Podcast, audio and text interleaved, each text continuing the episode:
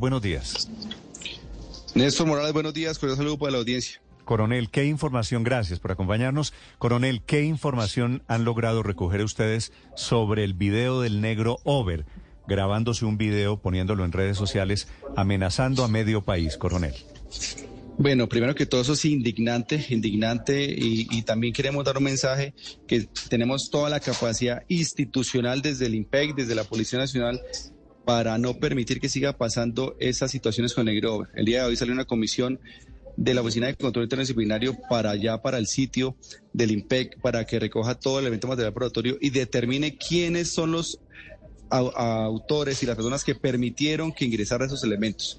Eso en cuanto al tema interno. En cuanto al tema externo, también se ha hablado con la Fiscalía y con el Gaula para empezar a determinar quiénes son los, quién es la red criminal que, que delinque eh, de la mano de este tipo está aislado actualmente, se hizo la requisa, se le encontró un celular, se le encontraron eh, sustancias psicoactivas, se le encontraron armas de fabricación artesanal o, carcelaria. Eh, como te digo, ya está aislado y estamos revisando a qué establecimiento hay que ser trasladado. No es la primera vez que ha sido trasladado, pero eh, tiene que ser contundente la, la, actuación para que evitar que siga pasando esto. Coronel, ¿ustedes ya tienen alguna pista? No le pregunto si hay corrupción, sino de qué tamaño es la corrupción que hay ahí sobre el negro over. Bueno, hemos determinado varios, varios elementos de información. Una, la corrupción, que eso es, eso no se puede tapar el sol con un dedo, pero también estos delincuentes utilizan la coacción a través de las amenazas, porque ellos como todavía tienen sus tentáculos en las calles, entonces amenazan a sus guardianes con sus familias y demás, y seguramente pues algunos son coaccionados. No podemos decir que todos son corruptos, sino que también hay funcionarios que quieren hacer las cosas bien y esos tipos los amenazan y los coaccionan para que eh, cometan estos, esta situación. Pero lo importante es que la Fiscalía actualmente está trabajando con nosotros. ¿Cuántos, eh, eh, ¿cuántos guardianes podrían estar implicados en lo del negro over, coronel? Bueno, yo calculo que alrededor entre 10 y 15 funcionarios van a ser investigados, incluyendo al director también, toda vez que, como lo decíamos hace un momento, cada establecimiento de orden nacional tiene un jefe de gobierno y ese es el director del establecimiento. Y entonces, eh, mm. claro, aquí estamos como director general asumiendo y poniendo la cara porque es un establecimiento eh, que somos funcionarios públicos y vamos a asumir. Pero cada establecimiento nacional tiene un director, tiene un comandante de vigilancia, tiene una guardia que no debería permitir eso porque ya acá se han dado las instrucciones, las órdenes constantemente se hacen videoconferencias. Mm. Hace 20 días se hizo una reunión de directores en Medellín donde se habló de eso y hemos hablado de la humanización, pero la humanización no va de la mano con la indisciplina. Mm. Sí. Coronel, usted me dice en su primera respuesta, tenemos la capacidad institucional para que no pase lo que está pasando. ¿Por qué pasa lo del negro over?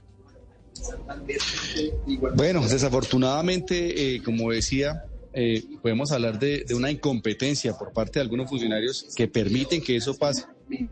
Uno cree y uno confía que están haciendo las cosas bien día a día, pero bueno, actuamos de manera un poco reactiva, pero aprendemos de estas lecciones y entonces eso no puede volver a pasar. Ojalá que no pase. Creemos y como te decía, vamos a, efectuar toda la capacidad institucional investigativa para determinar quiénes son los cómplices y demás y para tenerlo en comunicado constantemente. Y si es necesario, tendré yo que ir a hacer las requisas, pues tendré que ir eh, cada ocho días o casi que donde está el negro y revisar su celda, porque no vamos a permitir que eso siga pasando. Coronel, ¿quién le grabó el video al negro over? Bueno, hemos determinado en las visitas y en los procesos investigativos que estos eh, líderes negativos o caciques tienen ahí unos, unas personas que les ayudan, unos súbditos, unos trabajadores que constantemente les están ayudando. Los estamos identificando y la idea es que estas personas que les ayudan también lo vamos a atomizar, también lo vamos a distribuir en todo el país y es lo que estamos haciendo con el Gaula. ¿El video no lo graba, el video no se lo graba un guardián del IMPEC? No, no, no, no, no, no, podemos llegar a ese, a ese extremo. Hmm. Creemos que no, pero la, investigación nos lo tendrá que arrojar en su momento. Sí, coronel, ¿cómo entró ese teléfono celular a la celda del negro Over? ¿Quién lo lleva? Bueno, bueno, eso es lo que estamos investigando. Eh, hemos determinado varios eh, mecanismos o varias formas de cómo ingresan los celulares. Una es esa a través de la corrupción, a través de que un funcionario se presta para eso. Otras son los lanzamientos desde el exterior de los establecimientos.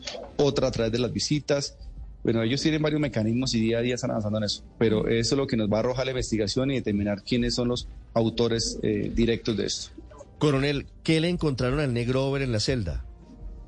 Se le encontró el celular, se le encontraron sustancias psicoactivas, se le encontró un cuaderno con un listado de varios nombres, se le encontraron eh, armas de fabricación artesanal, se le encontraron algunas joyas. ¿El cuaderno con el listado de nombres de quiénes? Seguramente de sus víctimas. Eso ya está en poder de la Fiscalía General. ¿Personas extorsionadas? Y están determinando. Eh, eso es lo que estamos eh, esperando que la Fiscalía, o se le entregue a la Fiscalía para que ellos determinen quiénes son esos nombres, de quiénes son, de qué ciudades y qué personas eh, pues, pertenecen a ¿Tenía nombres, nombres y teléfonos, coronel? Así es, nombre y teléfono, sí, señor. Mm. Coronel, ¿cómo es posible que un delincuente de este tamaño se mueva a sus anchas y nadie aparentemente se da cuenta en el IMPEC? Sí, claro. Por eso, es, por eso, están, por eso enviamos hoy mismo la, la Comisión de, de Control Interdisciplinario para que termine eso, porque eso no, eso no puede quedar así, eso no puede quedar así, que nadie se dé cuenta que esté, eh, eso es como la casa de ellos, que esté la casa en total desorden y no nadie quien asuma ya y ni se den cuenta que, porque para que haga eso seguramente tuvo que llevar varios tiempos. Sí. Coronel, ¿a usted le han ofrecido, a usted se le ha acercado como coronel de la policía y director del IMPEC, se le ha acercado algún delincuente a ofrecerle plata? No, por el contrario. Lo que me han ofrecido es amenazas, porque constantemente pues, los traslados aquí continúan y hemos sido muy visibles, muy visibles en contra de la corrupción. Y seguramente también habrá funcionarios, habrá mucha gente que se ha incomodado por lo que venimos haciendo en estos seis meses. No vamos a poder cambiar un estado de cosas inconstitucionales que lleva 25 años en seis meses. Estamos avanzando en la tarea, tenemos todo el compromiso, toda la voluntad para que esto cambie. Pero pues necesitamos del apoyo, como te decía, de muchas organizaciones, de muchas entidades y sobre todo de los funcionarios. Coronel, ¿el negro va a ser movido de cárcel? Claro que sí, claro que sí. Estamos analizando cuál es la mejor opción para eh, llevarlo a ese sitio con todas las medidas de seguridad y como te decía, si es necesario que yo esté visitándolo cada ocho días, se hará. Sí, mire, me están diciendo que incluso en TikTok se convirtió tristemente en una estrella este hombre porque, porque sube videos bailando en la celda, haciendo cualquier tipo de cosas como si no estuviera detenido. ¿Ustedes tenían información sobre esto? Hemos trabajado con la Policía Nacional identificando todos esos tipos que suben videos a redes sociales. Eh, del negro no tenía conocimiento. Tuve conocimiento hasta ese sábado que se hicieron todas las actividades operativas. Coronel, ¿por qué es tan difícil controlar este tema en las cárceles? ¿Por qué no se bloquea la señal de celulares que están hoy en las cárceles del país? Porque la tecnología de los inhibidores es obsoleta. Es una tecnología que lleva más de 10 años. Entonces, en su época la tecnología estaba en 2G, en 3G, actualmente está más avanzada, 4G, en LTE, y los inhibidores se quedaron en el tiempo no funcionan y los que funcionaban pues también eran vandalizados por los internos, también hubo corrupción en su momento. Ya hemos hecho reuniones con las TIC y con los operadores para ver qué opción se, se, debe hacer. También hemos hablado con la embajada para ver si nos hace unas celdas, tenemos un proyecto de celdas para que efectivamente sean más controladas detrás de la tecnología y no haya tanto medio humano ahí. ¿Usted está seguro que para 4G no sirven los bloqueadores de señal, coronel? Los que están en las cárceles, no, señor. ¿Y por qué en otras partes del mundo sí sirven? Porque desafortunadamente aquí la tecnología no nos ha, los, los operadores no hemos podido llegar a ese nivel, no hemos llegar a ese nivel. Es un tema más técnico, más tecnológico que no está a mano nuestra. Pero, coronel, uno, uno, va a algunas oficinas públicas, a la fiscalía o yo no sé a dónde, y hay bloqueadores de señal que funcionan bien, funcionan exitosamente. Los únicos que no pueden poner a funcionar los inhibidores de señal son ustedes en el IMPEC. Así es, así es, pero como te digo, ya es, un tema con los operadores y, con las, es, y con Así es que no hay bloqueadores, así es que sí hay corrupción. Todo es así es, coronel, ¿verdad? No, señor. Coronel, ¿y Aida Merlano? Bueno, Aida se encuentra el buen pastor.